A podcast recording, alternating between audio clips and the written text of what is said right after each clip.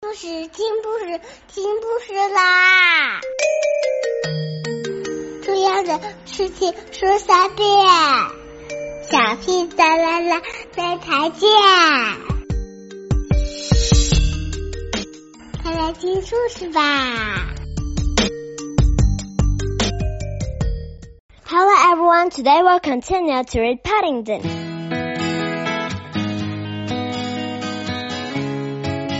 Paddington returned his salutes with a wave of the paw and then looked around. The inside of the shop was most impressive. Everywhere they went, tall men in frock coats bowed low and wished them good afternoon. Paddington's paw was quite tired by the time they reached the household department.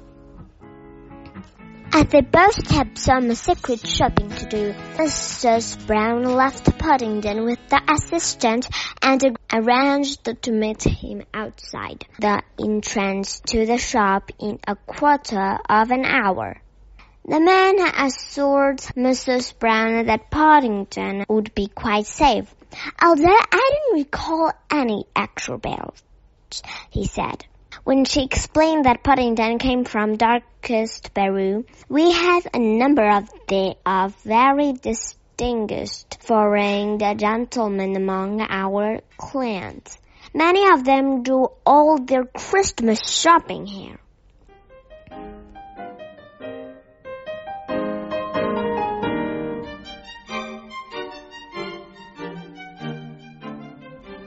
He turned and looked down at Paddington as Mrs. Brown laughed, brushing an imaginary speck of dust from his frock coat.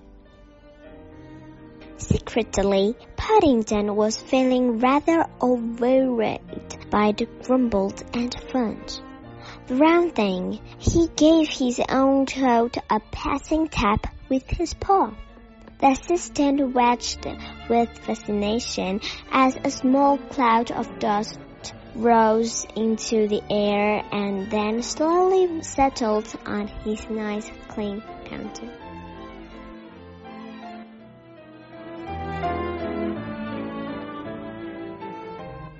Paddington followed the man's gaze.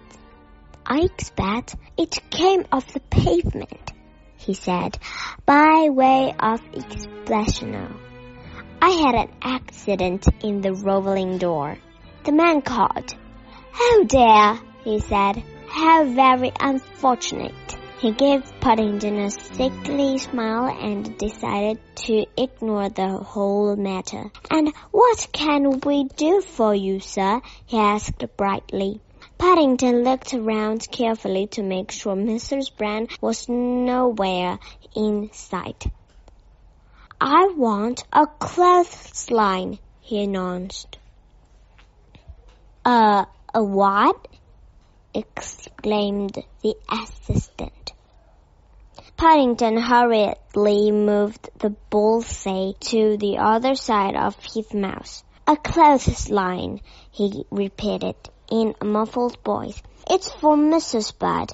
Her old one broke the other day. The assistant swallowed hard. He found it impossible to understand what this extraordinary young bear was saying. Perhaps, he suggested, for a grumbled and front assistant really bent down. You wouldn't mind standing on the counter?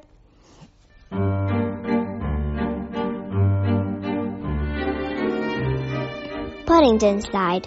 It really was most difficult trying to explain things sometimes. Climbing up onto the counter, he unlocked his suitcase and withdrew and advertisement with he cut from Mr. Brown's newspaper several days before. Ah, the assistant faced cleared. You mean one of our special expanding clotheslines, sir? He reached up to a shelf and picked out a little small green box. A very suitable choice, if I may say so, sir, as business a young bear of taste. I can thoroughly recommend it. The man pulled a piece of rope through a hole in the side of a box and handed it to Paddington. This type of expanding clotheslines is used by some of the best families in the country.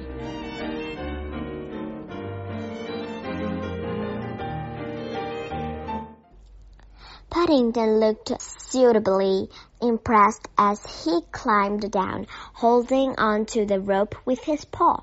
You see, continued the man bending over the counter, it is all quite simple. The clothesline is all contained inside this box. As you walk away with the rope, it unwinds itself. Then, when you have finished with it, you simply turn with this handle. A puzzled note came into his voice.